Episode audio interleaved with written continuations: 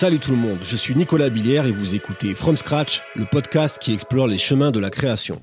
Pour ce cinquième épisode, je me suis rendu chez Savoir Faire Paris, un atelier de création spécialisé dans la conception et la fabrication de sneakers sur mesure. Pas n'importe quel sneakers, puisque Pierre Guéguen, son fondateur, qui m'a fait le plaisir de me recevoir, travaille essentiellement sur des modèles iconiques de la marque Nike, comme les Jordan 1 et les Air Max 1. Sa discipline pour nom, c'est le bespoke, et elle a été largement démocratisée par la marque aux souches depuis plusieurs années à travers des programmes dédiés. Rien d'illégal donc, bien au contraire, les marques n'en ressortent que gagnantes tant le travail d'orfèvre de ses créateurs les met encore plus en valeur. Véritable passionné de basket, Pierre a lâché son CDI en 2019 pour se lancer corps et âme dans le bespoke et embrasser fièrement la profession d'artisan. Totalement autodidacte, porté par sa seule volonté et son envie compulsive de créer, son travail a déjà trouvé reconnaissance, salué et surtout chaussé par des personnalités comme DJ Snake ou Makalou Sekou du Stade français. Aujourd'hui, il forme également des amateurs de sneakers comme vous et moi au Bespoke, preuve que les heures passées à faire et à refaire portent généralement leurs fruits. Je vous invite dès à présent à aller sur le compte Instagram Savoir Faire Paris et FromScratch.podcast pour jeter un œil sur son taf. Alors, comment Pierre s'est-il lancé dans le bespoke? Par quelle étape passe-t-il pour créer ses sneakers sur mesure? C'est ce que vous allez découvrir au cours de notre échange, rythmé, vous l'entendrez, par certains bruits de l'atelier. Mais c'est ça qui est beau, et en tant qu'amoureux de la basket, je ne pouvais pas résister à faire cet épisode immergé dans l'univers de Savoir Faire Paris. Allez, c'est parti pour tout savoir du process de création de Pierre Guéguen, from scratch. Salut Pierre, Salut, comment ça va ça va et toi Ouais, ça va. C'est une très belle journée aujourd'hui. Super soleil. Franchement, il y a les oiseaux là, je vois sur la sur la porte de ton atelier. C'est la chance d'avoir un jardin qui est collé à l'atelier, les beaux jours qui arrivent, c'est l'été. Voilà. C'est pas facile de travailler. Ouais. On a plutôt envie d'être dehors, mais franchement, ça fait vraiment plaisir. C'est clair. En tout cas, c'est le, on va dire l'ambiance idéale pour faire euh, un, un épisode. Merci de m'accueillir dans ton atelier. Donc, on est chez Savoir Faire Paris, ton studio de création qui est dédié à la conception et à la fabrication de sneakers sur mesure, un domaine que les initiés appellent le bespoke. C'est ça. Après, ça, c'est un terme bon, qui est assez générique, parce que bespoke, ça veut dire sur mesure en, Ouais. en anglais. Ça a été repris parce que Nike a lancé un programme qui s'appelait le Nike Bespoke, qui était à Londres euh, et à New York. Euh, si je dis pas de bêtises, il y avait juste ces deux endroits-là, et ça s'appelait euh, le programme Bespoke, donc plus communément, ça s'est appelé comme ça euh, aujourd'hui. Mais tu peux avoir du Bespoke dans du costume, dans, dans plein Ouais. de choses. C'est le sur mesure. C'est le sur C'est le sur mesure. Alors le, hasard fait plutôt bien les choses. On s'est croisés il y a quelques mois, vraiment sur un Ouais. sujet mais qui n'a rien à voir du tout avec notre sujet du jour. Et euh, tu as vu une de mes paires et enfin tu as vu la paire que je portais au pied. Donc tu- voilà, tu m'as posé une petite question. Moi j'ai vu qu'à tes pieds tu avais une paire que j'avais jamais vue de ma vie. Et c'est de là qu'en fait est née cette connexion. Et quand euh, j'ai eu l'idée de From Scratch, je me suis dit ok Pierre, euh, il est dans un coin de ma tête et il faut absolument que je l'invite. Je connais pas bien, je dois avouer, même si je suis un, allez, pas un passionné, mais en tout cas, j'ai aussi ma petite collection de sneakers. Euh, mais je connaissais pas bien le bespoke, tu vois, plutôt le custom. Mais cette discipline-là, pas vraiment. Donc euh, voilà, merci en tout cas de m'avoir euh, accueilli ici. Et euh, avant de parler de toi et de la façon dont tu crées tes pièces, est-ce que tu peux décrire un peu tout ce qu'il y a autour de nous dans cet atelier, juste pour que nos auditeurs se mettent un petit peu dans l'ambiance de cet atelier savoir-faire? Alors, euh, justement, euh, alors on va voir pas mal de choses dans un atelier. En tout cas, ici, on va voir bah, déjà la, ce qui semble le plus évident, ça va être les cuirs. On va avoir pas mal de, de cuirs de différentes couleurs, de différentes matières. C'est-à-dire qu'on va avoir des cuirs lisses, suédés, grainés, enfin différents types de cuirs et de textures. Après, on va avoir aussi des peaux exotiques. Donc ça, ça va pas forcément plaire aux véganes ou quoi que ce soit. Euh, ce qu'il faut prendre euh, en conscience aussi, c'est que euh, juste une petite aparté sur les cuirs, c'est que les bêtes ne sont pas tuées pour leur peau. Alors surtout ce qui est veau et tout, c'est que c'est issu de, de peaux qui sont utilisées parce qu'on les mange en fait. Donc euh, c'est pour on va dire pas qu'elles soient gâchées que c'est ça. Mm. Sur l'exotique, on va pas se mentir, la plupart ne sont pas faits pour leur viande, mais un autre truc qu'il faut prendre en considération, c'est qu'il y a pas mal d'espèces qui ont été conservées grâce à ça, parce qu'il y a eu des élevages qui ont permis de reprendre euh, des espèces et de les faire euh, fructifier. Bon, après, on aime ou on n'aime pas, ça c'est encore autre chose. Ouais. Donc voilà, la grosse partie, c'est les cuirs, c'est la matière première, c'est ce que j'utilise au quotidien. Et après, on va avoir les machines. Donc on va avoir des machines à coudre. Ce sont des machines assez imposantes. Ça représente euh, une plus grande qu'une table d'école, on va dire, et avec une grosse machine qui est dessus, qui va nous permettre de, cuire, de coudre le cuir assez facilement. C'est des machines qui sont spécialisées pour le cuir et la chaussure. Et après, on va avoir d'autres machines qui sont moins communes, euh, qu'on peut moins s'imaginer. Par exemple, on va avoir quelque chose qui va permettre d'affiner les cuirs, tout simplement parce qu'il y a des endroits sur une chaussure où les cuirs se superposent. Si on les affine pas, la chaussure, ça devient une montagne, c'est une cascade, mm. et c'est pas beau. Et après, on va avoir des machines qui vont plus être sur euh, du détail et de la personnalisation, comme une machine laser que je vais avoir, qui va me permettre de brûler le cuir à certains endroits et pouvoir faire les logos que je veux. J'ai déjà pu faire euh, sur plusieurs chaussures. Bah, par exemple, j'ai fait une chaussure qui était full bandana.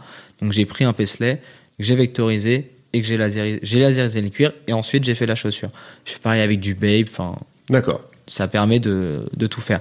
Et après, on va avoir plein de petits outils qui vont être des marteaux, des ciseaux. J'ai l'impression derrière toi quand même qu'il y a un, pas un détail, mais quelque chose d'assez important, non? Oui, euh, j'allais, je l'avais ah, oublié. Ah, je l'avais oublié. Je l'avais oublié. T'as raison. Euh, ce sont le, alors ce qu'on appelle les moules. Enfin, c'est pas un moule, ça s'appelle une forme on peut appeler moule, forme, comme vous voulez. Le vrai nom, c'est une forme, et en anglais, c'est shoes last. Donc, c'est ce qui va nous permettre euh, de donner le shape à une paire. Donc, le shape, c'est quoi? C'est la forme globale de la chaussure.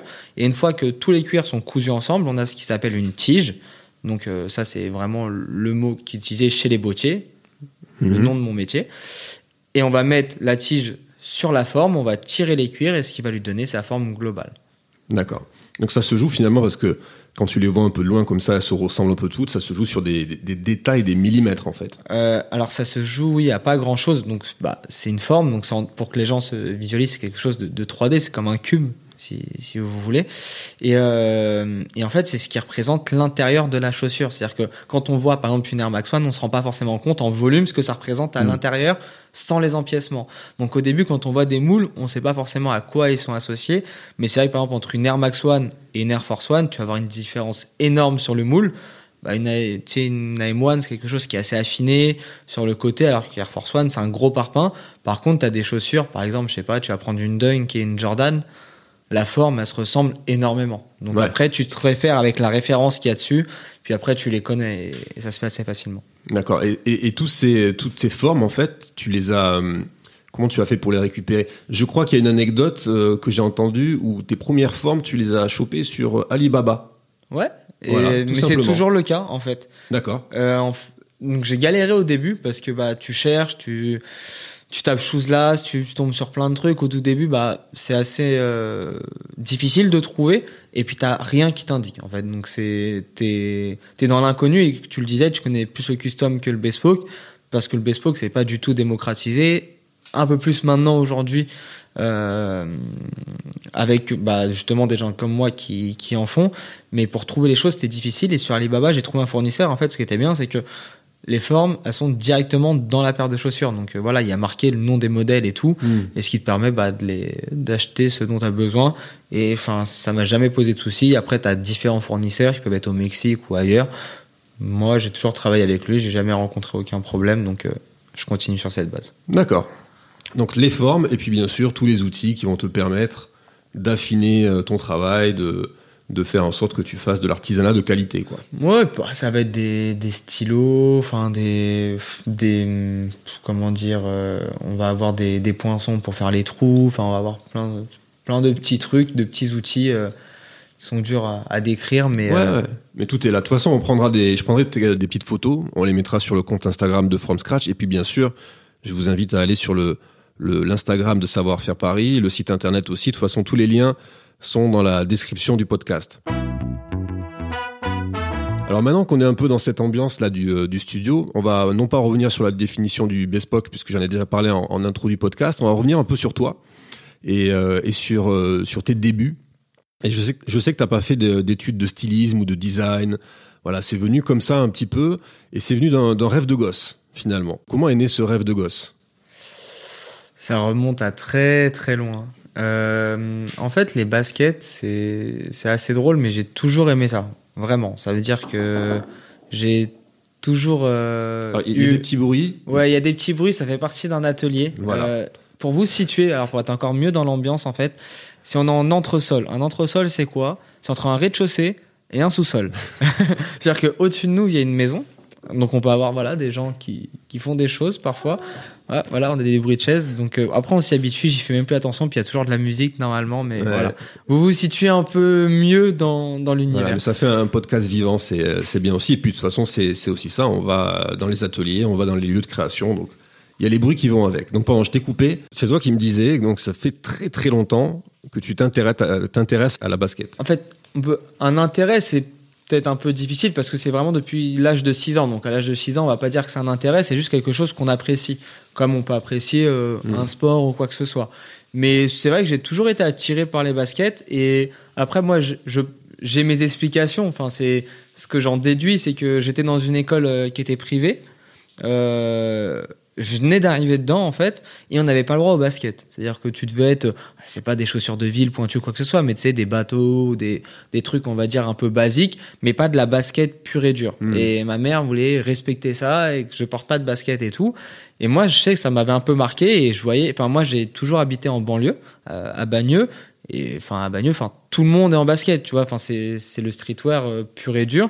Du coup, t'as envie d'être en basket. Mm. Et moi, j'avais cette envie-là. Et je me souviens, je saoulais ma mère pour avoir euh, mes baskets, comme bah, plein de jeunes ont, ont connu ça.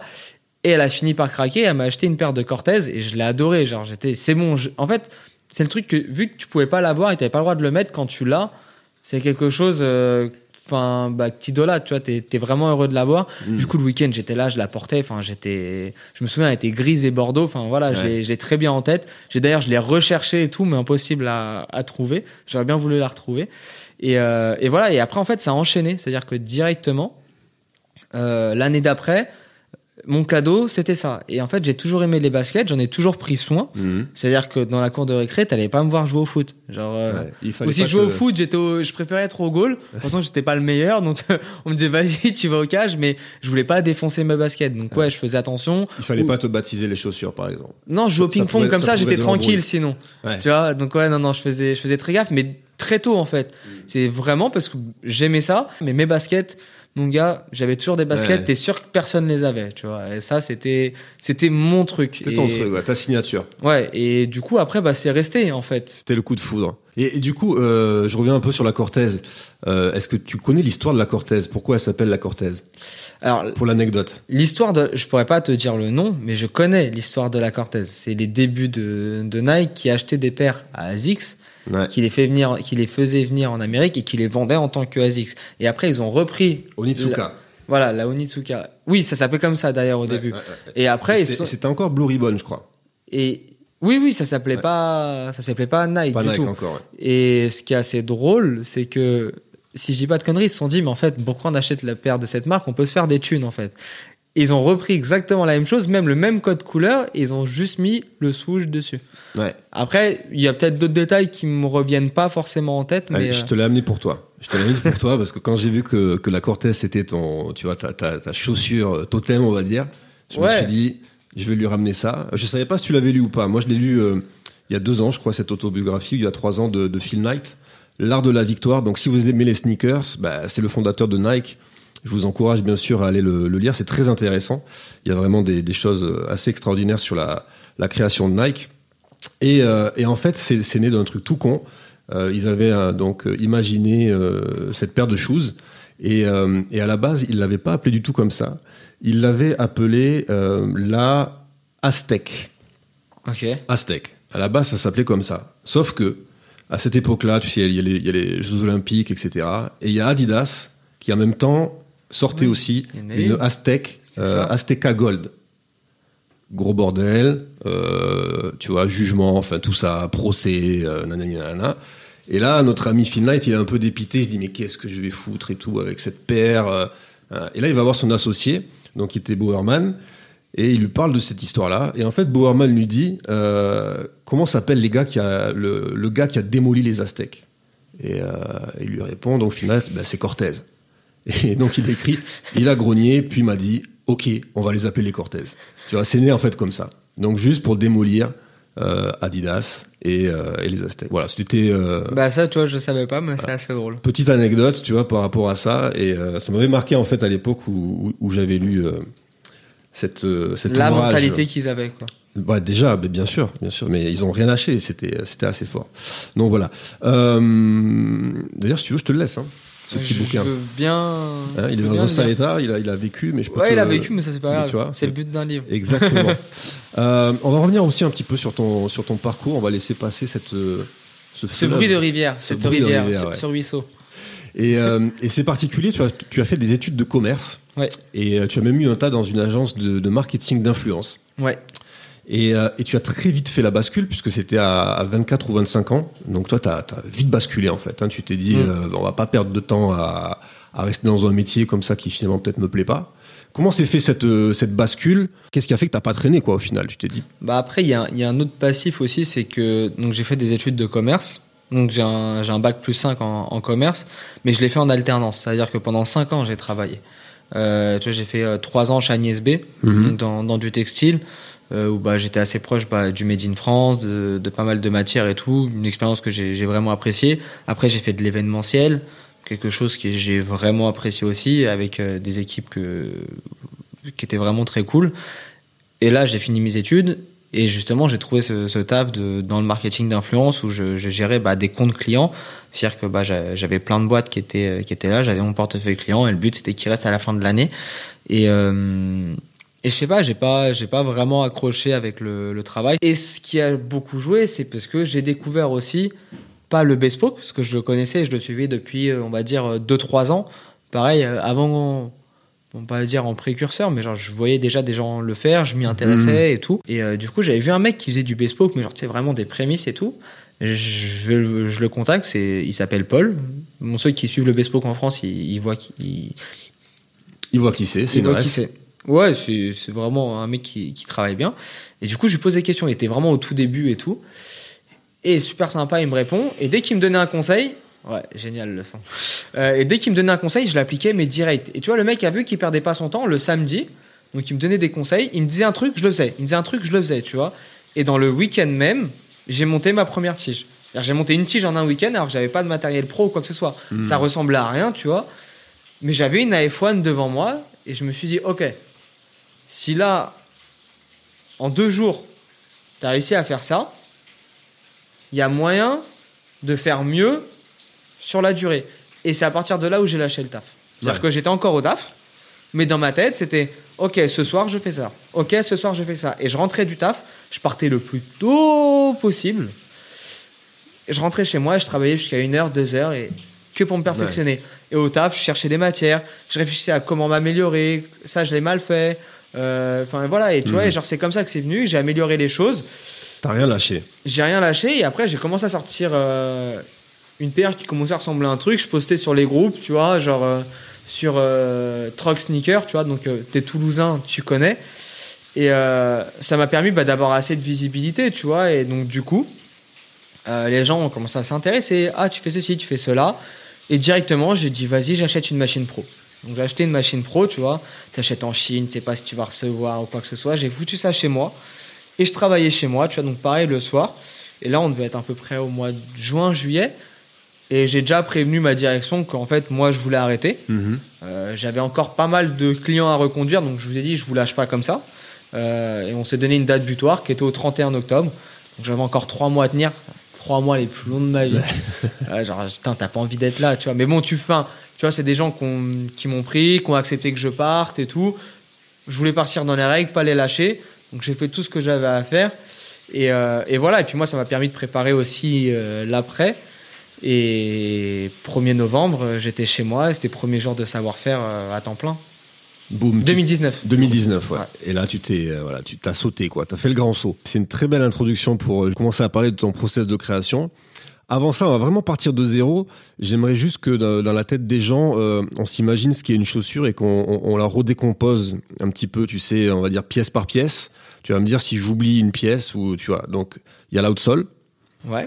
D'accord, donc ça c'est la semelle qui vraiment bah, touche euh, touche terre, hein, le, le- Touche le sol. Voilà. T'as la midsole. Ouais. Donc là, par exemple, c'est là où il y a la technologie euh, Air de Nike Air. Par exemple. Ouais. Non, non, c'est ça. c'est Ok. ça. Il y a le talon. Ouais, bah en fait, là, ce que tu disais sur l'outsole et la midsole, Mm. c'est la semelle en général. Voilà, c'est ce qu'on va voir. Donc, c'est la partie basse de la chaussure, c'est en se contact avec le sol. L'outsole, généralement, bah, c'est ce qu'on appelle la semelle d'usure aussi. Donc, ce que tu disais, c'est ce qui est directement avec le, le sol. Et généralement, par exemple, sur pas mal de modèles, tu vas avoir une outsole qui va être différente couleur que la midsole. Ouais. Alors, Pour faire une petite démarcation, par exemple, si tu prends la Air Force One triple white, c'est tout blanc, tu vois. Mais par exemple, cette petite ligne, parfois en dessous, enfin, cette petite semelle d'usure peut être d'une couleur différente. Ouais. Et oui, c'est là où tu vas retrouver la technologie qui peut être Air ou Boost chez, chez Adidas ou des choses comme ça. Ouais. Ça marche. Ensuite, on a le upper, Ouais, donc le upper, c'est toute la chaussure. toute la chaussure. C'est la tige. C'est la tige, et c'est là, c'est généralement ce qu'on soit customise, ou en tout cas là où on appose le plus de, euh, de personnalisation. Ah oui, bah c'est la partie c'est la partie extérieure de la chaussure. C'est toute la partie Mais extérieure. aussi la, la, la languette, la tome, Oui, ouais, là où il y a les lacets, qui encore peut être un peu traité différemment. ouais, Ouais. ouais, ouais, non, Et ensuite, il y a euh, le tout. Donc, euh, c'est l'avant de la chaussure. ouais. C'est ça, c'est vraiment là Ah, où tu mets tes fait, petits doigts de si pied. tu là. veux, dans- donc, tu parlais du upper, donc le upper pour situer, c'est ta chaussure en entier, enfin en entier sauf la semelle. Hmm. Donc le upper, ça constitue tous les éléments. Après, tu vas avoir la partie arrière, donc la partie back où tu vas avoir le heel, tu vois, t'en as parlé un petit peu avant, donc c'est où tu vas avoir le talon. On va voir ce qui s'appelle le heel tab généralement, donc ça va être exemple sur une Air Force One où il y a marqué Nike Air derrière. Et après, tu vas avoir le devant de la chaussure où tu as la toe box, donc euh, voilà, c'est où tu as les petits trous de la chaussure sur une Air Force One, pareil. Tu vas avoir euh, le mood guard qui entoure la toe box. Mood guard, ça veut dire garde-boue, donc Mhm. typiquement, c'est ce qui prend les chocs sur ta chaussure. Et après, bah oui, tu vas avoir euh, la languette et les côtés qu'on va appeler bah, soit des soit des carters, soit des panels, enfin ce genre de choses. Alors, maintenant qu'on a un peu donc euh, tout, euh, tout ça en tête, toi, quand tu fais du bespoke, parmi toutes ces parties de la chaussure, qu'est-ce que tu conserves du modèle euh, originel? Rien. On conserve rien. Rien. Rien. À part la semelle. La semelle. En fait, le upper, si tu veux, donc pour que les gens se situent, c'est vous prenez une chaussure, on reste sur la Air Force One triple white parce que tout le monde voit à quoi ça ressemble. Vous voyez la semelle, vous gardez ça et vous cuttez le, de- enfin pas cuttez, mais genre vous enlevez le dessus. Voilà. Moi, c'est ça que je garde. Quand je fais une chaussure, c'est que je conserve uniquement la semelle pour que les gens se situent bien. C'est-à-dire que le upper, ce qui est au-dessus, je ne l'utilise pas et j'en refais un en entier. Et un, un truc dont on n'a pas parlé dans le upper, c'est la doublure aussi. Il y a la doublure, parce qu'en fait, tu as toute la partie extérieure Ouais. mais tu as la partie intérieure de la chaussure qu'on voit généralement moins, qu'on fait un peu moins attention. Mais ça fait partie du upper. D'accord. Et, et ça, pareil, bah, je ne conserve pas, on ne conserve rien du tout. Donc toi, quand tu fais tes, tes modèles sur mesure, tu vas acheter, par exemple, des Nike. Ouais. Tu, tu travailles essentiellement sur euh, des modèles Nike. Aujourd'hui, euh, à 100%. C'est ça. C'est parce que c'est ce qu'on me demande aussi. Mhm. Après, c'est vrai que vu que je propose pas forcément d'autres marques, les gens se disent bah, peut-être qu'il en fait pas. Ouais. Et en fait, il faut me demander en fonction des, des demandes. Je vois, bah, déjà, il faut que je trouve les shoes last qui sont à la forme de la chaussure et du modèle qu'on me demande. Parce que sinon, c'est un peu compliqué de respecter la forme globale. Et en fait, pourquoi ce chose là c'est très important et on en revient à ce qu'on disait, c'est qu'il doit fitter parfaitement avec la semelle. Mhm. Parce que si t'as, euh, si ça fit pas parfaitement, bah, le upper que tu vas mettre sur le shoes last, quand tu vas essayer de le coller sur la semelle, soit tu vas avoir un jeu énorme sur les côtés, soit ça va pas rentrer. Donc voilà, c'est très important d'avoir le bon shoes last. Alors, pour prendre les choses un peu différemment, euh, est-ce que je pourrais pas jouer le, le rôle un peu du client Tu vois, j'ai un petit brief pour toi. Et pour raconter que justement ton process de création, Mhm. Ouais, bah- je te donne mon brief. Et à Bah- partir de là, from scratch, tu me dis, ben voilà, tu, me, Ouais. tu me guides. Donc tu me dis généralement ce que je demande quand on vient me voir, c'est bah, le modèle. Et s'il y a une inspiration, c'est-à-dire une inspiration, ça peut être euh, un code couleur, Mhm. un thème, Un thème. Et puis après si on a une idée de matière ou pas. Mais ça, ça peut venir après. Allez, alors j'y vais. Euh, on va faire très simple, tu vois, pour pas. Faisons simple, faisons simple. ou compliqué. Alors Pierre, j'aimerais un, un modèle sur mesure, Jordan 1, Ouais. s'il te plaît. Et j'aimerais bien en fait euh, qu'on retrouve un petit peu mes origines euh, toulousaines dans ce modèle-là, tu vois, pour faire un petit clin d'œil à, à ça, mais aussi faire un clin d'œil à ce qui m'a un peu shapé. Et moi, c'est un peu le, le, le- le hip-hop et notamment le, le rap new-yorkais. Et je vais être encore plus précis. Un, un groupe qui m'a marqué, on va dire, tout au long de ma vie, c'est euh, Tribe Called Quest. Donc j'aimerais que on retrouve sur cette Jordan 1 Ouais. à la fois Toulouse et A Tribe Called Quest. Ok. Voilà, ça, ça serait le brief. Ok. À partir de là, comment À partir de là, il va y avoir des questions. Donc déjà, premièrement, Jordan 1 high, je présume. Ouais, Ok. Euh, donc ce qu'il va falloir. euh, montante prendre- hein, pour ceux qui, euh, ouais, on sait jamais. ça. c'est- Ouais. Généralement, c'est ce qu'on me- ce qu'on me demande. Et maintenant, je vais te faire parler. Donc déjà, tu m'as parlé de la ville rose, tu m'as parlé de Brick, donc qui est aussi un lien avec New York. Et après, donc des logos ou les couleurs du groupe. Pour moi, euh, quand il y a des couleurs qui se rejoignent pas, on n'est pas forcément obligé de partir sur les, les deux codes couleurs des deux entités. On peut choisir un code couleur général et après prendre des détails de la deuxième entité. Donc moi, je partirais sur quoi? Je partirais donc là, on part sur des croquis. C'est-à-dire que moi, genre, tu m'as donné tes inspi en tête. Donc, je vais sur internet, je vais taper, je vais regarder un peu la vie rose. Ouais, mais est-ce qu'il y a des shades de rose qui ressortent un peu plus que d'autres? Les briques, je t'envoie des photos, tu me dis un Mhm. peu ce qui te parle et tout. Et là, moi, je pars sur un croquis. Donc je partirais, tu vois, sur une. euh, Pour moi, en fait, je partirais. Donc déjà, je fais souvent deux ou trois croquis totalement différents. Mais je partirais peut-être sur une black toast, donc c'est-à-dire qu'on a tout le la cage avant donc qui est noire, donc c'est-à-dire le mood-guard, ce que je disais le garde-boue, et les œillets qui remontent qui seraient noirs. Là-dessus, on peut faire des surpiqûres de couleurs, parce que tu m'as dit que c'était noir et de la couleur sur le groupe. Tu vas par exemple mettre bah, des surpiqûres, des couleurs assez emblématiques du groupe. Donc les surpiqûres, pour si vous situez, c'est les points de couture qu'on peut voir sur la chaussure. Et l'arrière pourrait être la base de Toulouse, parce que l'arrière, c'est l'arrière du pied, on peut dire que c'est l'origine, donc c'est tes origines. Ouais. Donc le talon, on pourrait être sur euh, un talon qui serait rose et peut-être le haut qui pourrait être euh, couleur brique ou tu vois à voir et à travailler. Donc tu vas chercher à raconter une histoire dans la, dans la façon dont tu vas designer déjà la, la chaussure. Ouais. Et ça, en puis fait. après il y a des détails, tu vois par exemple, là je disais le talon, enfin tout ce qui est l'arrière de la chaussure pour être représenté de Toulouse, mais c'est vrai que sur une Jordan 1 quand tu as envie de mettre un détail par exemple au laser, c'est bien de le mettre sur le talon un peu comme les fragments. Donc pour vous situer, peut-être que tu mettras Ouais. une image mais c'est le petit signe de fragment qui est mis sur le côté. Donc tu vois, si on part euh, là-dessus, ça peut peut-être être bizarre d'avoir le logo du groupe sur la couleur de Toulouse, tu vois, mais peut-être que les deux se rejoignent, c'est peut-être une idée qui peut te plaire. Donc ça, c'est un premier coloris. Et sinon, bah, ça serait un peu plus l'inverse, tu vois, ça serait Toulouse serait plus sur l'avant de la paire et qui prendrait vraiment bah, presque toute la paire et juste le talon qui pourrait reprendre l'idée du groupe. D'accord. Donc ça, c'est ta première étape, ça va être de creuser mon brief. En plus, là, vraiment, je t'ai donné un truc, euh, c'est très difficile hein, de le faire Ouais, en, mais en- en fait- en live. Bah surtout que, enfin, tu j'ai pas l'ordi, je peux pas faire des Ouais, recherches.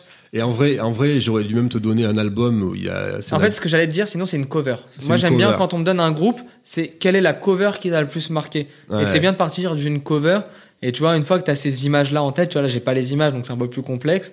Tu peux partir sur quelque chose Ouais. et ça devient un peu plus Je simple. t'aurais donné la cover de- de- d'un album qui s'appelle The, The Love Movement. Et Il y a un titre qui a, qui a été important pour, euh, pour moi qui s'appelle Find a Way à l'intérieur. Et je pense qu'en plus, ça aurait été. euh, de tout leur album, c'est le plus épuré, tu sais, en termes de cover, c'est assez graphique, euh, voilà, il y a, il y a très peu de choses, hein, c'est très minimaliste, et je pense que du coup, ça aurait été peut-être même plus simple, tu vois, de, euh, de, de joindre l'imagerie Toulouse avec celle-ci. Après, bon, voilà, c'est pour ça, le, le brief est, est un peu compliqué, là, on l'a fait un faire des live. chaussures aussi euh, qui sont déparées. Alors ça, c'est la facilité. Ouais, mais ça, Une chaussure Non. Toulouse, une chaussure album, tu vois. Non, non, non. On partira pas là-dessus. Mais donc, ton, ta première étape, ça va être ça, de creuser un petit peu mon brief et euh, de me proposer finalement des premières ébauches. Alors en fait, quand je te propose des croquis, tu vas me dire ça j'aime, ça j'aime pas. Mhm. On travaille, on modifie, et, et voilà, jusqu'à tomber sur un croquis, et tu me dis c'est ça que je veux. Mhm. Mais parfois je propose pas trop de choses aux gens parce qu'après ils sont perdus. En fait, déjà le bespoke c'est la porte ouverte à tout. Mais si tu mets trop de choix aux gens, ils sont perdus. C'est-à-dire que si tu as une idée qu'elle est bien et tu vois que la personne elle est convaincue, va pas lui mettre de doute avec ce détail, ce détail, ce détail. Il faut pas non plus. euh, En fait, c'est faut pas en mettre partout. Il- Une belle paire, c'est une paire où tu vas avoir, ah, tu vas aller à l'essentiel. Comme dans la plupart des choses artistiques, c'est tu vas à l'essentiel et c'est ce qu'il faut. Tu vois, parce que aller un peu dans tous les sens, généralement, c'est pas top. Qu'est-ce qui se passe une fois que j'ai choisi le, le croquis qui me plaît? Alors, une fois que tu as choisi le croquis qui te plaît, il y a deux cas de figure. Il y a des gens qui vont te dire Moi, je veux, euh, je sais pas, je veux du python, ou je veux ceci ou cela. Ils savent déjà de- où ils le veulent. Généralement, quand ces gens savent ça, ils te le disent dès le début dans le Mm. brief. Tu vois. Euh, S'ils partent sur des cuirs plus basiques, moi, généralement, c'est que je vais faire une proposition. Il y a des gens, ils vont pas vouloir avoir de suède ou de choses comme ça, parce que ça s'abîme. Donc, tu sais que tu vas partir principalement sur des cuirs lisses. Mais après, le but, c'est de faire des petits jeux de texture. C'est-à-dire que moi, je suis là pour faire des propositions. Je veux dire, là, moi, je verrais bien tel et tel cuir sur telle et telle partie Mhm. et telle et telle texture. Tu vois, c'est bien de mixer, d'avoir du lisse, un peu de suède, un peu de, de grainé. Et pour le coup, généralement, dans 95% des cas, les gens me font confiance là-dessus. Ouais. Euh, S'ils sont de Paris, ce que je fais, c'est que je les invite à venir ici parce que bah, j'ai des échantillons de cuir qui sont énormes et ils peuvent euh, choisir par, par, par rapport à ça. T'as- combien, grosso modo, d'échantillons différents? Ah ouais. Ouais, euh, beaucoup. beaucoup, beaucoup, beaucoup. En Ouais. fait, c'est, on va dire, c'est à peu près les mêmes teintes, mais dans des textures différentes. D'accord. Je sais pas, tu vas en avoir 200. 200. Ouais, peut-être. Et, et tu vas les chercher où, justement, ces samples? C'est simple, bah, c'est de la recherche de fournisseurs. C'est-à-dire que tu vas rechercher des fournisseurs, tu vas les tester, tu as des fournisseurs qui te proposent des catalogues, d'autres non, et, et voilà. Et là, moi, aujourd'hui, je passe principalement euh, tout le temps par le même fournisseur, parce que bah, j'ai passé quelques commandes chez lui, ça s'est bien passé. Il a des catalogues de samples, donc c'est bien. Pour moi, déjà, voir ce que je vais recevoir, parce qu'en fait, au début, j'achetais sur Internet, le problème, c'est que même si c'est force à faire des photos qui sont fidèles à la couleur, tu as toujours une différence. Tu vois pas l'épaisseur, tu vois pas le toucher et tout, donc ça c'est chiant. Donc aujourd'hui, je passe toujours par le même et euh, ça se passe très bien. Et, et voilà. Donc là, tu vas me faire venir. euh, J'ai de la chance, je suis à Paris. Je vais regarder tes différents échantillons. On va choisir. Partons sur le principe que j'ai un budget illimité d'ailleurs. hein, parce Ouais. que c'est fictif, hein, on va en profiter. Donc là, ok, donc je fais mes choix. Euh, et là, tu pars dans le dur. À partir de là. C'est là où tu vas partir vraiment dans la, dans la fabrication. Euh, alors non, il y, a Ah. le- il y a le devis. Oui. Ouais. Donc tu pars sur un budget limité, mais tu sais pas combien ça va te coûter encore. Ouais. Euh, alors généralement, si je sais que la personne, tu as un truc tout bête, elle veut pas d'exotique, tu vois, donc c'est-à-dire pas de python, de croco, d'autruche, ce genre de choses. En fonction du nombre de couleurs et de cuir qu'il va y avoir sur la paire, avant même qu'elle les choisit, je sais le nombre qu'il va y avoir. Je sais pas, il y a quatre couleurs, il va y avoir quatre cuirs, forcément, tu vois. Je sais le prix que ça va coûter, donc je lui dis, je dis voilà, en fonction du nombre de cuirs qu'il y a là, en fait, moi sur un pack à 1000 euros, donc ça commence à 1000 euros, il y a quatre cuirs différents. Et personnalisation des étiquettes, euh, si tu me demandes pas un design de, qui va me prendre des heures, tu vois, genre tu vas me dire, euh, ou généralement je laisse savoir faire, mais toutes mes étiquettes sont personnalisées au dos avec la taille, le nom, ces choses-là et tout. Mais en fait, en fonction du degré de détail que tu vas me demander, tu vas me demander des coutures union, donc c'est la couture qui va traverser tout en zigzag le long de la chaussure, qui récupère en fait le, qui est au milieu de la chaussure, hein, pour ceux qui qui voient pas, qui regardent la chaussure, évidemment c'est une couture jaune, qui vont me demander le bord des cuirs. Bah pareil, je reprends la union, tous les bords des cuirs sont peints et tout. Tu vois, ça c'est des petites choses qui vont ajouter du travail, euh, donc du temps de main d'œuvre et tout. Je vais le budgétiser, donc je vais dire voilà combien ça va te coûter. La personne vient ici, a choisi ses cuirs, et là je fais le devis final. Si elle l'accepte, je lui envoie la facture et elle paye un acompte de 50%. C'est-à-dire que si tu en as pour 1400 euros, c'est un acompte de 700 euros par virement. Et là, ça valide ta commande, elle est ancrée. Et tu sais que dans les 8-10 semaines qui suivent, ta paire va arriver. Elle peut arriver au bout de 5 semaines, comme elle peut arriver le dernier jour des 10 semaines. Ouais, tu te laisses une marge. Je me laisse une marge parce que euh, tu vas sélectionner des cuirs. Je vais faire une commande chez mon fournisseur.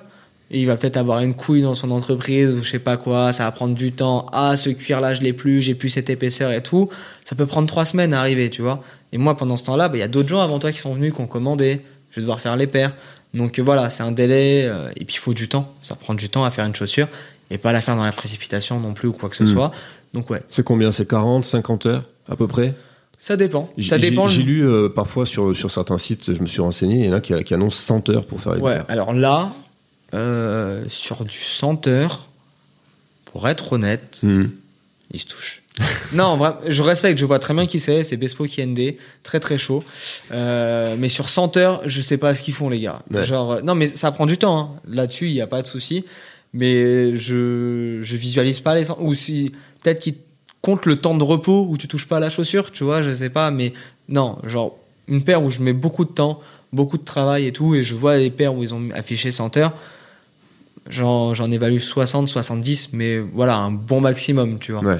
Genre, euh, mais après, voilà, c'est. Ils ont peut-être une autre manière de travailler aussi, tu vois, donc je le respecte totalement. J'ai déjà vu afficher, ouais, même 120 heures sur une Jordan 3 où t'as pas non plus des, des coutures euh, dans tous les sens. T'as des gros empiècements, donc ouais, c'est de la découpe, c'est préparer les cuirs et tout.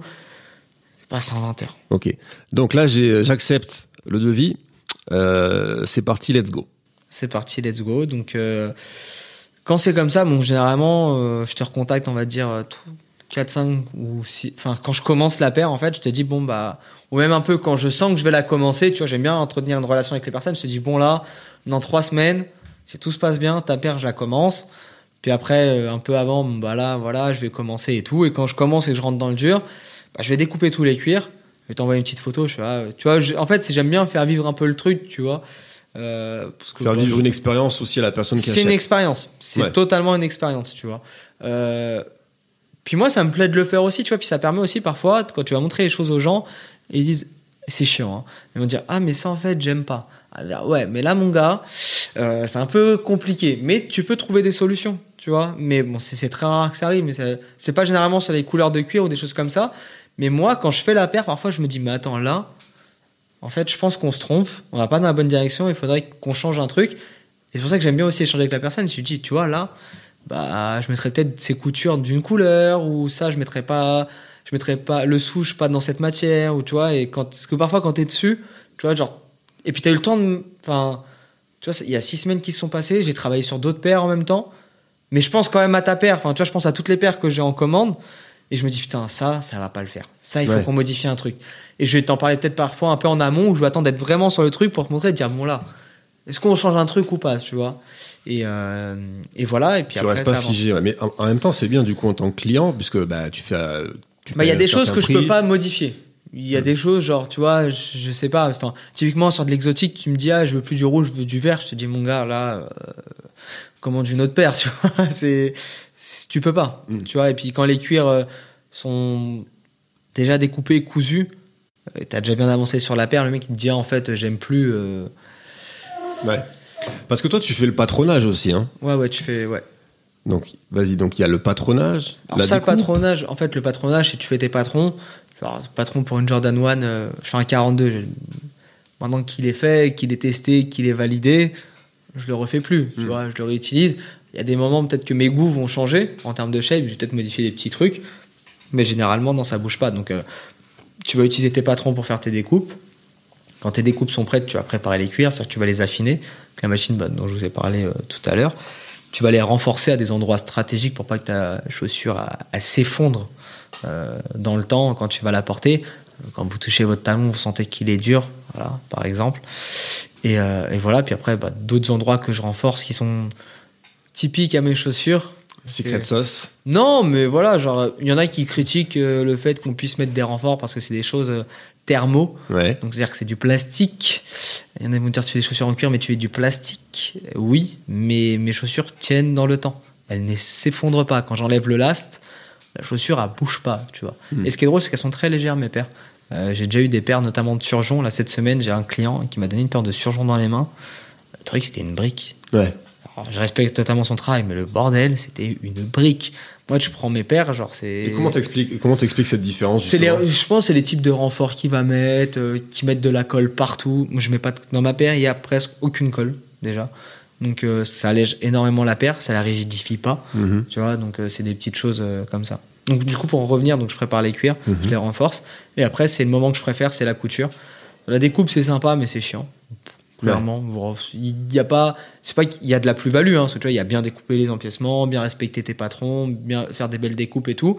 Tu, tu Mais- découpes avec quoi d'ailleurs? C'est avec le petit truc, le scalpel là que j'ai vu? alors ça, l'exalto, je l'utilise pour l'exotique, c'est-à-dire tout ce qui est croco. Mhm. Enfin, je l'utilise uniquement sur le croco et sinon sur le cuir.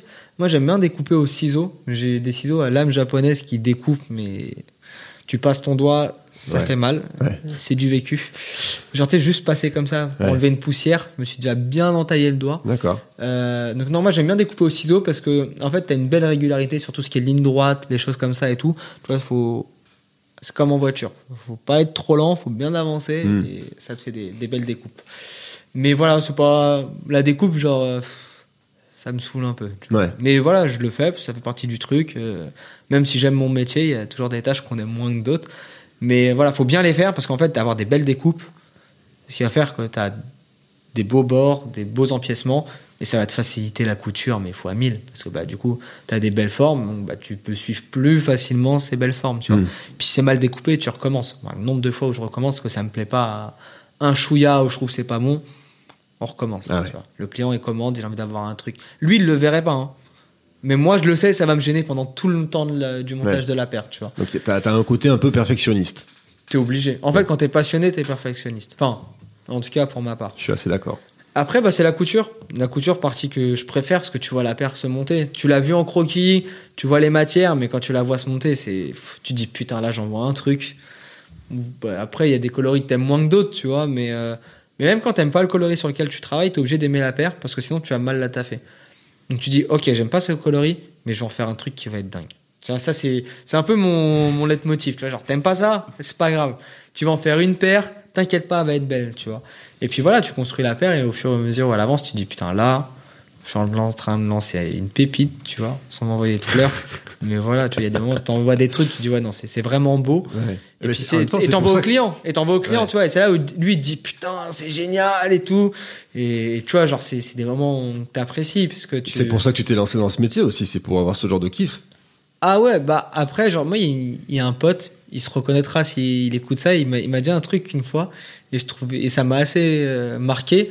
Tu vois c'est euh, avant que bah je commence un peu tout ça et tout, j'ai déjà fait des petits trucs à côté, tu vois genre genre euh, des, je faisais des petits patchs avec des matières et tout pour répondre pour correspondre à des à des paires et tout. Enfin bref des délires un peu créatifs ou peu de peinture à droite à gauche mais rien de d'extraordinaire tu vois. Et quand je faisais ça il y avait un pote il me disait ouais t'as envie de créer mais il me dit créer c'est vivre en fait c'est un besoin de vivre créer. Parce que quand tu crées quelque chose tu te sens vivant.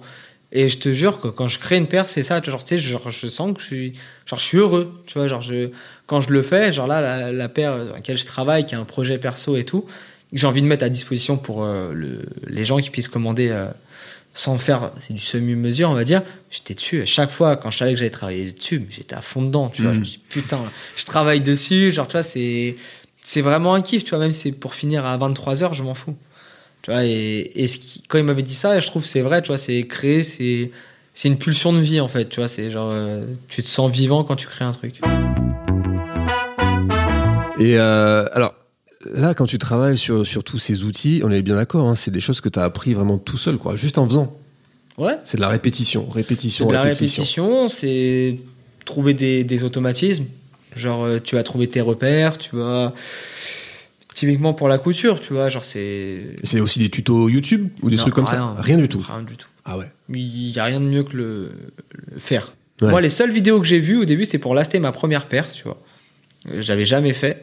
Et je devais le faire bah, justement avec Paul, devait me montrer et tout, mais genre, euh, c'est un mec qui taffe, qui est souvent en déplacement et tout. Et du coup, fallait attendre. Moi, je suis pas patient. Surtout quand tu fais un truc que tu kiffes, t'as envie de le voir fini et tout. Et du coup, genre, euh, je parlais avec le cordonnier d'en bas de chez moi que je connais depuis que je suis tout petit, parce que je n'ai jamais déménagé. Il me dit, moi, je peux pas t'aider, mais j'ai vu une vidéo d'un mec qui, qui fait une chaussure de ville et qui montre comment il fait, tu vois. Il met quatre clous et tout, et tout. Je suis allé voir cette vidéo, mais genre, c'était à l'opposé de ce que je fais, tu vois. Mais ça m'a donné juste, genre, j'ai repéré ce qu'il faisait et je dis, ok, bah, je vais essayer de le transposer sur moi, ce que je fais, tu vois. Et j'ai réussi. C'était c'était moche, Hmm. mais j'ai réussi. La base était là. Et puis après, bah, tu, tu changes, tu as des techniques. Puis après, parfois, en faisant, tu as une technique. Puis un jour, tu testes un nouveau truc, tu fais, ah putain, ça c'est mieux. Hmm. Puis après, tu vas tester un nouveau truc, tu fais, ah, ça c'est de la merde. Combien, vois, mais- combien de paires loupées pour en arriver à ta première paire, on va dire, vendable? Après, un paire vendable, c'est la première paire qu'on m'a commandé. Hein. Di- Direct. non, non, pas, pas Ouais, ça. J'imagine que tu as dû te, te tester sur des petits Oui, oui, non, mais ce que je veux dire, c'est que euh, paire vendable, pareil, c'est c'est subjectif. C'est-à-dire, qui est prêt à acheter telle ou telle chose, tu vois. Mais euh, on va dire, au début, moi, quand j'ai fait pas mal de paires, euh, pour tester, c'était pour moi, savoir-faire n'était pas lancé et tout, j'ai dû faire, euh, je crois, moi, j'ai pas envie de les compter, mais peut-être ouais, 6-7 Air Force One, tu vois, comme ça. Pas tous collés sur une semelle, parce que parfois, bah, t'es dégoûté, tu la colles pas. C'est très dur, parce que j'avais encore mon taf, c'est-à-dire que t'as as fait tous les soirs de 20h à 1h ou 2h du mat, t'arrives, tu colles, t'enlèves le, chou, le shoes là, c'était un truc assez fondre. Tu fais putain, Hmm. Je suis reparti pour deux ou trois semaines de taf pour le faire, tu vois. Et euh, après, j'ai fait une Jordan à, à ma copine, euh, qui est en tableau euh, derrière d'ailleurs, sur un, sur un petit illustration Pierrot Gourmand, Ouais. qui est assez sympathique. Je prends Qui- en photo ça, C'était un de mes potes du, du, du market dans notre boîte, Arthur, qui m'avait fait ça. Merci à lui, c'était très sympathique. Donc il t'a fallu 8-9 paires avant, avant de vraiment Moi, j'ai dû, lancer. faire 10 euh, j'ai dû faire 10 paires, ouais, facile 10 paires. Je trouve que c'est pas beaucoup, hein. Franchement, C'est pas tant que ça, mais c'est c'est quelqu'un qui m'a fait confiance en fait. Donc c'était une énorme pression. hein, tu Mm. vois, genre t'es là, tu dis ok, là je fais une paire. Genre le mec va la recevoir et tout, t'as un énorme stress, tu vois. Et une fois que tu passes celle-là, bah ouais, genre ça te. Genre ok, j'ai fait celle-là, maintenant on aborde les autres petit à petit. Et petit à petit, bah, j'ai eu des demandes, genre du renseignement, et puis après, genre, euh, j'ai eu une autre paire qui est arrivée, qui a été commandée, et puis, et puis voilà, ça s'est enchaîné. Alors, on va revenir sur le- la, la partie confection. Euh, et là, on parlait euh, donc de la, de la découpe et ensuite tu, de la couture. Donc là, ça devient encore plus technique et c'est ce que tu préfères. Ouais. Donc ça, ça te prend à peu près combien de temps euh, le- la partie couture sur l'ensemble de la chaussure? Ça, ça dépend le modèle. long Ça le dépend le modèle. En fait, C'est ça l'étape la plus longue ou En fait, il y a toutes les étapes mettent pas le même. La, la- la découpe, ça met moins de temps que la couture, tu vois, mais faire la couture, c'est une. Je veux dire, c'est peut-être 50 pour 50 à 40% du temps. Ouais. Parce que après, une fois que tu as fini la couture, il faut mettre sur le last. Sur le last, ça prend du temps parce que tu as la doublure, tu as le upper, enfin, tu as le dessus de la chaussure. Euh, faut- tu vois, c'est du temps parce que tu tires les cuirs, tu les cloutes. Une fois que ça c'est fini, tu dois enlever les clous, découper le surplus de cuir. Hmm. La semelle, tu dois la nettoyer. Là, là, c'est le En détail fait- quoi. En fait, y a le plein, en fait, c'est plein de petits trucs, tu vois, et j'ai un pote que je, je forme en ce moment, donc vraiment formé pour normalement travailler plus tard avec moi, qui lui fait de la couture textile, tu vois. Il m'a dit, mais pour moi, quand on avait fini la couture, euh, vas-y, tu il nous restait une heure de taf. Il m'a dit, mais en fait, euh, t'es au début de ta peine, quoi. Genre, il reste trop de trucs à faire. Ouais. Donc la couture, c'est une grosse partie. On va dire découpe, couture, t'en as, t'as 60% du taf, mais après il te reste 40%, Hmm. vraiment. Donc euh, ouais, c'est euh, c'est vraiment euh, ouais, ça représente à peu près ça. Et après, tu passes au laser? En fait, le laser, le truc, c'est que je le fais au tout début, c'est-à-dire que quand j'ai découpé les cuirs, là je fais le laser. Ah, c'est à ce moment-là que tu fais le ouais, laser. en fait, ça se travaille à plat. C'est-à-dire qu'en fait, tu mets les cuirs à plat, Mhm. tu les laserises et ensuite tu les coupes. Parce que c'est une machine euh, qui est pas très haute. En fait, tu peux pas. la- En fait, laseriser un truc qui est en volume, tu seras moins précis. Ouais. Un truc qui est plat, bah forcément, ça marche mieux. Et là, je t'ai entendu dire que sur les lasers, justement, il y avait une sorte de plusieurs tests à faire peut-être au niveau de la pression que tu mets. Ouais. Et, et ça, j'imagine que là, tu as dû te retrouver face à des situations où parfois, euh, Mais en fait, le, la- malheureusement, le laser, ça a été un gros pari. En fait, j'en avais acheté un au tout début, mais tu sais, un truc merdique à 100 balles. J'avais déjà des idées assez folles, genre de, laseriser des trucs énormes et tout. J'ai vite compris que la limite était très vite atteinte. Sauf que les lasers, en fait, c'est utilisé beaucoup pour découper. C'est-à-dire que c'est beaucoup pour la découpe de bois, de métal, de plexi, de choses comme ça et tout. Et du coup, euh, bah, c'est. Il n'y avait pas de test sur du cuir. Il n'y avait aucune information. C'est-à-dire que j'allais acheter une machine à 2500, 3000 balles. Alors que je savais même pas si sur le cuir ça allait faire ce que je voulais, tu vois. Et je me dis, de toute façon, il n'y a qu'en prenant des risques qu'on réussit. Et je dis, vas-y, il n'y avait pas beaucoup d'argent sur le compte de la boîte, mais je fais, vas-y, tant pis. Je l'achète, je fais, ça me permettra de me. Et je me dis, carrément, je vais me spécialiser là-dedans si ça marche, Ouais. tu vois. J'achète, je reçois la machine donc, qui, est, qui est derrière moi. Et euh, beau bébé, tu vois. J'achète le, plus petit de la gamme. C'est-à-dire que t'as, ça, c'est le plus petit. Hein, donc t'as, t'as encore plus fat, donc du coup, bien plus cher, mais j'avais pas les moyens. Et, euh, du coup, je dis, bah vas-y, c'est, parti. Donc je reçois la machine chez moi, livrée chez moi. Et je dis, vas-y, je la teste direct. Et genre, en gros, t'as, t'as un programme de test où, genre, en gros, ça te fait plein de. Comment dire de, de forces et de vitesses différentes pour voir laquelle tu dois utiliser, tu vois.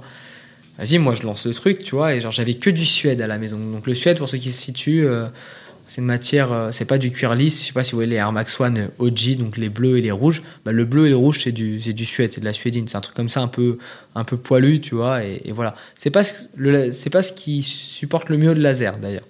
Et je lance le truc. Là, je lance. Non, en fait, donc t'as le truc des tests et après, sinon, t'as des presets aussi dans la machine. Et t'avais un preset laser, tu vois, genre juste euh, pour graver. J'ai dit, vas-y, je le teste. Ça me brûle le cuir, genre, euh, laisse tomber. Et en fait, quand tu graves, c'est que ça brûle ton cuir. Pour enlever, du coup, ce que ça a brûlé, donc ça fait de la pluche noire, tu vois. Mm. Je passe comme ça, et je me souviendrai toujours, c'était un, un, un suède rose. Le suède rose devient, mais tout noir.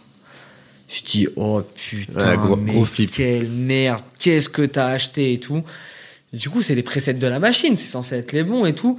Et du coup, là, je lance le test, le gros truc. C'est pire. Genre, carrément, il y a des trucs, ça me transperce le cuir, tu vois. Je dis, mais oh là là là là. Je fais, bon, amène ça à l'atelier, t'auras d'autres cuirs, tu vas tester sur d'autres cuirs et tout. Et en fait, c'est juste que le suède, c'est vraiment matière euh, suède et nubuck. En fait, quand t'as pas la vraie couche du, du cuir et tout, comme ta peau, en fait, c'est pas que c'est nul, mais c'est très complexe et c'est beaucoup de tests pour trouver quelque chose qui marche bien. Et même en fonction de la couleur de ton suède ou de ton nubuck, ce sera pas du tout les mêmes réglages. Et après, sur du cuir lisse, par contre, une fois que tu testes, que tu as trouvé la bonne force, c'est généralement toujours la même, tu vois. Mais j'ai eu un bon coup de flip, tu vois, et après, bah, ça a bien marché. Et puis aujourd'hui, bah, voilà, ça, Ouais. Là, c'est top. C'est top. Après, sur le Suède, c'est toujours une- un petit flip. Tu testes toujours, tu préviens toujours ton client. Le Suède, mon gars, je, je peux pas le faire marquer très fort. Ça sera pas marqué bien noir. Je suis obligé de faire un truc qui va être un peu sobre, euh, pas trop marqué. Parce qu'en fait, si tu le marques beaucoup, tu vas avoir beaucoup de cuir qui va cramer. Donc des cellules qui seront cramées. Et quand tu vas nettoyer, ces cellules noires, vu que le cuir n'est pas lisse et que c'est c'est un peu peureux, bah, vont se déposer sur le Suède. Et du coup, tu vas avoir des endroits où ça va être taché. Ouais, Ça, c'est mort. c'est mort.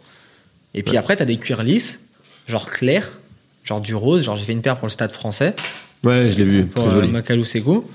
Je crois que j'ai passé une demi-journée entière pour trouver la bonne force. Parce que le cuir clair, quand je le nettoyais, il se dégueulassait. J'ai fait des tests et des tests et des Ouais, donc tests. c'est énorme quand même comme partie. Ouais. Enfin, ouais. Et tu vois, c'est pour ça que ça fait partie dans le devis, c'est quand même un certain montant. Tu vois, quand il y a pas mal de lasers, euh, et surtout quand je dois travailler des designs et tout, c'est que ça me rajoute un temps, mais qui est énorme à la merde. Mm. Et les gens se rendent pas forcément compte. Donc grâce à ce laser, moi j'aurais pu avoir mon petit logo Tribe Called Quest par exemple parfaitement apposé, tu vois, Que je ça aurait disais été magnifique, ouais. génial. Et donc une fois que tu as fait tout ça, après c'est l'assemblage. Oui, tout, ouais, tout, tout est préparé, tu as fait tes détails. Ce que je dis, c'est c'est ta, couture, tu Ouais. vois. Et ta couture, une fois qu'elle est finie, tu vas prendre du coup le shoes last et tu vas mettre le cuir dessus. Donc tu vas déjà juste poser, enfiler, genre ça s'enfile dessus. Et là, il va falloir tirer les cuirs. Donc il va falloir les tendre. Parce qu'en fait, les cuirs, ils ont aucune forme. Tu ça, ça ressemble à, pas à rien, tu vois, mais genre c'est. Enfin. Gens qui suivent un peu le bespoke et tout, ils voient à quoi ça ressemble, tu vois, mais ça ressemble pas à grand chose. Et après, bah, tu vas devoir euh, bah, venir tirer ta doublure, euh, les clouter. Et ensuite, tu. Ça c'est ce que tu le, le- le cloutage, c'est ce qui remplace chez toi la, la, la colle puisque tu disais Alors, que tu n'utilisais pas beaucoup de La colle. colle, moi, c'est dans le montage. C'est-à-dire qu'il y a des gens, pour coudre les empiècements entre eux, Mhm. pour pas qu'ils bougent, ils les encollent. Hmm. Moi, je les encolle pas. Hmm. Je mets euh, du double phase, je fais d'autres choses, tu vois, mais je, je mets pas de colle. D'accord. Il n'y a pas de colle dans ma paire. Par contre, en dessous, en fait, ce que tu vas faire, c'est quand tu tires tes cuirs, donc tu les tires, tu les cloutes, donc ça va être des, des petits clous, ce qui fait que ton cuir, il est tendu. Et en fait, le cuir, c'est un truc à mémoire de forme. C'est-à-dire qu'une fois que ça a pris la forme, c'est que c'est tiré, ton cuir, il va plus bouger, tu vois. C'est-à-dire que ce que tu fais, c'est même, en vrai, ceux qui font des chaussures de vie, ce qu'ils font, c'est qu'ils mouillent leur repère, tu vois. Ils tirent le cuir, ils le cloutent, et quand il sèche, il prend la forme. T'as même limite pas besoin de mettre de colle, tu vois. Moi, je fais pas cette technique-là parce que bah, t'as plein de couleurs différentes sur une paire de Jordan, des choses comme ça. Ça pourrait dégorger ou quoi que ce soit. Je travaille pas comme ça, c'est pas Mm. ma manière de faire. Quand t'as du suède ou du nubuck, bah, tu peux pas le, pas le mouiller, tu vois. Donc je tire les cuirs, et une fois qu'ils sont tirés, là, je mets de la colle après les clous. Donc tu vois, t'as tiré, donc tu poses ton clou. Et là, tu mets de la colle pour rabattre le cuir contre le dessous de la chaussure. Ce qui fait qu'il y a une prise, et là, tu peux enlever tes clous, le cuir bouge plus, tu vois. Ah ouais. Et là, tu laisses sécher, et, euh, et tu tapes pour que ce soit le plus plat possible. Et après, tu viens euh, découper et affiner, genre avec euh, des ponceuses, euh, l'excédent de cuir qu'il y a sous la chaussure. D'accord. Ah ouais, là, là- on est vraiment dans le détail, dans le. Là, c'est la- C'est millimétré quoi. C'est millimétré, c'est ce qui va faire que tu peux avoir un très bel upper, très bien cousu et tout, mais tu peux totalement le désaxer quand tu le poses dessus. Hmm. parce qu'il faut bien l'axer, ta chaussure soit bien dans le bon axe, tu vois. Il faut pas qu'il soit plus tiré d'un côté qu'un autre, parce que parfois, bah, tu dois tirer du côté gauche et du côté droit, donc faut réussir à mettre la même force des deux côtés, tu vois. Parce que sinon, ta chaussure elle va plus tirer sur la gauche, elle va plus tirer sur la droite. Au niveau des hauteurs, sur le talon, parfois, tu vas avoir des Jordan. Au lieu d'être droite comme ça, elle va être euh, totalement genre plus Mm. tirée vers l'intérieur ou plus vers l'extérieur. C'est pas beau, tu vois. Il faut bien faire attention à bien être axé et tout. Au début, c'est une, c'est une étape qui est super stressante parce que tu dis putain, je, je galère en couture, j'ai réussi à faire mes coutures, elles sont bien. Comment je, est-ce que je vais réussir à bien la mettre maintenant et tout? Aujourd'hui, genre lasté, genre euh, je le fais avec plaisir. C'est pas, ça me dérange pas, j'aime bien. C'est pas ce que je préfère, mais j'aime bien, tu vois. Et j'appréhende pas, tu vois. Genre je sais ce que je fais, je sais où je vais, je sais comment je dois le faire. Et il n'y a pas de raison que je rencontre de soucis. Hmm. Euh, là, j'ai fait une paire, moi, il y a pas longtemps, qui est tout en patente. Donc, le patente, c'est du cuir qui est verni. Là, si, ouais, j'ai flippé. Parce que, genre, le patente, c'est une matière, t'as pas le droit à l'erreur, parce que si c'est pas bien tiré, ça te fait des plis dans tous les sens, c'est moche. Je savais pas si ça allait bien tomber et tout. Le client le savait. Je lui dis gros, tu, tu me donnes des cheveux blancs là. Mais ça le faisait rigoler. Lui, à chaque fois qu'il me commande une paire, c'est du patent. Ouais. Mais voilà. Mais maintenant, je sais où je vais et voilà. Et une fois que tu as fait ça, en fait, donc, ce qu'on a gardé de la chaussure, la semelle, il lui reste de la colle. Tu vois, parce qu'il y a eu de la colle qui a été apposée pour coller la chaussure avant. Donc là, on va utiliser un Dremel pour venir nettoyer cette semelle qui a aucune aspérité. Parce que s'il y a des aspérités, bah, la semelle, elle va pas bien épouser ta chaussure, ça sera pas bien collé, tu vois. Faut vraiment bien la poncer, qu'il n'y ait plus aucune colle et tout. Tu vas l'encoller.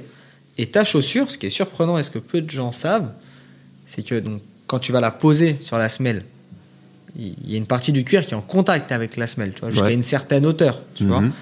Et bah sous cette hauteur-là, donc ce qu'on voit pas, ce qui est caché, ce qui est à l'intérieur de la semelle, bah ça c'est poncé aussi. Parce que si ton cuir tu le ponces pas, une matière lisse n'adhère pas avec du plastique. Hmm. Alors que si tu le ponces, c'est un côté un peu peureux, donc ça- Ouais. ça, devient un peu du suède. Le suède, par exemple, t'as pas besoin de le poncer, Mm. c'est déjà peureux. Mais si t'as du cuir lisse ou grainé ou des choses comme ça, il faut le poncer. Tu vas l'encoller et, Et après tu le mets marche. avec la, la semelle. Ok. Et là, t'as presque fini. Ah. Ah oui. Euh, donc là, tu passes, on va dire, un peu au meilleur moment, c'est tu délasses ta chaussure, t'enlèves le moule. Donc là, t'as ta chaussure, tu vois si elle se tient et tout. Voilà, avec les manières qu'on a utilisées, les renforts et tout, tout se tient, il a pas de souci. Et là, il te reste à faire la couture de la semelle. Par exemple, sur une Jordan, t'as une couture Ouais. qui fait tout le tour de la semelle. Il te reste ça à faire. Des machines existent. Aujourd'hui, je l'ai pas. Je compte bien l'investir parce que c'est assez long et chiant à faire à la main. Mais sinon, ça se fait à la main. Et à la main, t'en as pour 40-45 minutes pour faire les deux pieds. D'accord. Et voilà. Et là, Et ta paire, elle est, elle est finie. Elle est finie, t'as du petit fignolage pour regarder qu'il n'y ait pas de point de colle ou quoi que ce soit, où il faudrait frotter à la gomme pour vraiment tout enlever, qu'elle soit parfaite. Tu, tu regardes si, si tout va bien, et puis, euh, puis après, tu la mets dans un petit sachet savoir-faire, tu la mets dans la box, et tu scelles la boîte, et puis Et là, je la reçois. et là, tu la reçois. Et je suis heureux. Euh, Normalement, oui. Et donc là, ça m'a fait entre 40 et 60 heures de travail sur une paire qui m'appartient, qui est entièrement euh, customisée, on va dire, euh, Oui, pour le bon mot, hein, oui, pour, voilà, le, pour on le peut bon emploi du mot. hein. Ouais. Euh, voilà, en, en fonction de mes goûts. On va passer maintenant, si tu veux bien, Pierre, à, à une rubrique qui a toujours à la fin des épisodes de From Scratch, qui est donc la recette et aussi le Frankenstein. Alors, c'est pas forcément la recette secrète, hein, c'est ce qui, euh, toi, c'est les éléments en fait qui vont te permettre de te retrouver dans la meilleure position pour créer. Que- quels sont les éléments qu'il faut que tu réunisses autour de toi pour que ton process créatif il soit au top, grosso modo. Comme disait Aurélie Cerise dans un épisode précédent, pour que ça déclenche ton flot créatif. Ben, ça, en fait, je, t'en avais parlé, c'est en fait, c'est tellement variable parce que j'ai des demandes qui sont totalement différentes. Ça veut dire que il y a peu de paires où j'ai la totale euh, carte blanche, enfin liberté, celle que je crée pour moi, où j'ai envie de mettre à la commande, justement, comme j'en parlais juste avant. Euh, le reste, c'est on va m'imposer un sujet, en fait. Il y a des sujets qui vont plus te parler d'autres, tu vois, mais déjà, on va dire. euh, Enfin, je fais plein de choses différentes, tu vois, donc c'est un peu dur de définir quelque chose précisément. Mais déjà, l'un des éléments, en tout cas sur les commandes sur mesure, ce que je fais le plus, qui représente 90%, voire 95% de mon temps, ça va être un, un brief avec un thème. Ça va être un thème.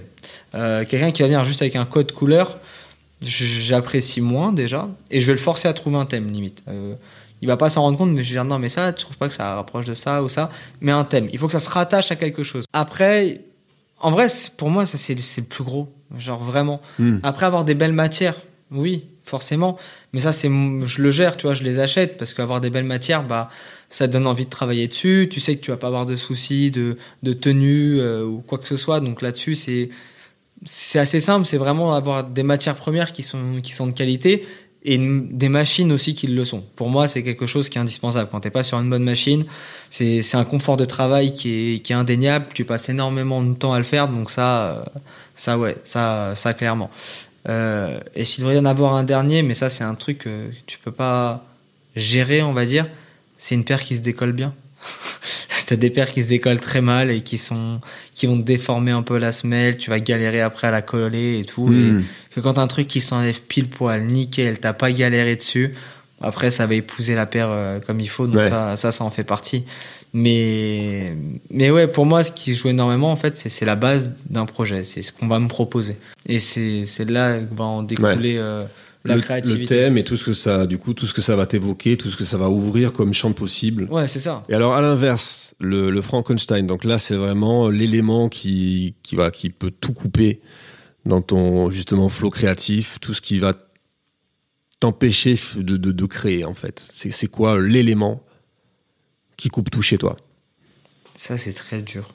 Non, vraiment, parce que j'arrive toujours. En fait, le but, quand tu autodidacte, c'est de toujours trouver une solution. C'est-à-dire qu'il n'y a rien de nature qui doit te bloquer. Hmm. Donc, euh, il n'y a pas d'électricité. Genre, ouais, je peux pas, je peux pas travailler. Ouais. Ce qui peut arriver parfois ici, il y a des coupures. Mais euh, non, tu, non, c'est. Franchement, c'est c'est complexe. À part. Et c'est pareil, je reviens La à la même mauvaise base histoire. C'est c'est d'avoir euh, à la base euh, sur un brief quelqu'un qui est ultra fermé Hmm.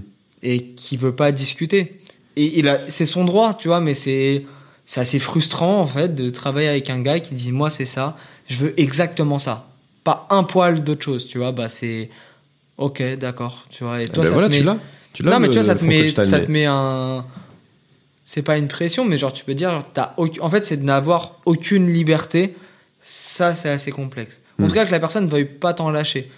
C'est son droit, c'est le client, il, il a envie d'avoir un certain truc. Voilà. Hmm. Mais c'est vrai que c'est pas. Mais ça va pas me bloquer, je vais quand même faire la chose, mais c'est moins de plaisir. Ben non, mais excellente, euh, excellente réponse. Voilà. Tu vois, il y avait, il y avait rien d'insurmontable. C'est Voilà. parfait. C'est parfait. Pierre, merci encore de, de m'avoir ouvert les, les portes de, de l'atelier. Je t'en prie. Vraiment, c'est cool. Moi, j'ai appris euh, plein de choses. Franchement, il y a, tu vois, il y a des choses qu'on qu'on sait pas, quoi. Toutes les, les heures passées derrière euh, cette confection-là et tout, euh, j'avoue que je m'imaginais pas en fait qu'il y avait tout ça. Ouais, on a du mal parfois un peu à, à se projeter et à voir le travail qu'il y a derrière. Et, et généralement, ceux qui comprennent le prix, c'est qu'ils ils savent qu'il y a beaucoup de Ouais. derrière. Et, mais ça se démocratise et les gens en prennent de plus en plus conscience aussi. Hmm. Ben, c'est bien qu'on revienne en tout cas à, à l'artisanat comme ça et tout ça. Donc, Ouais, euh, bah là, on y est totalement. on y est totalement. Donc, merci. Euh, bah, que du bon pour la suite. On, on l'espère. Hein et à bientôt. Bah, J'espère pour faire cette fameuse paire euh, Ah un- bah. un jour. peut-être. Hein Tu travailleras un peu le brief, mais ouais. Ça marche. Merci Pierre. Je t'en prie. Ciao, ciao. Salut.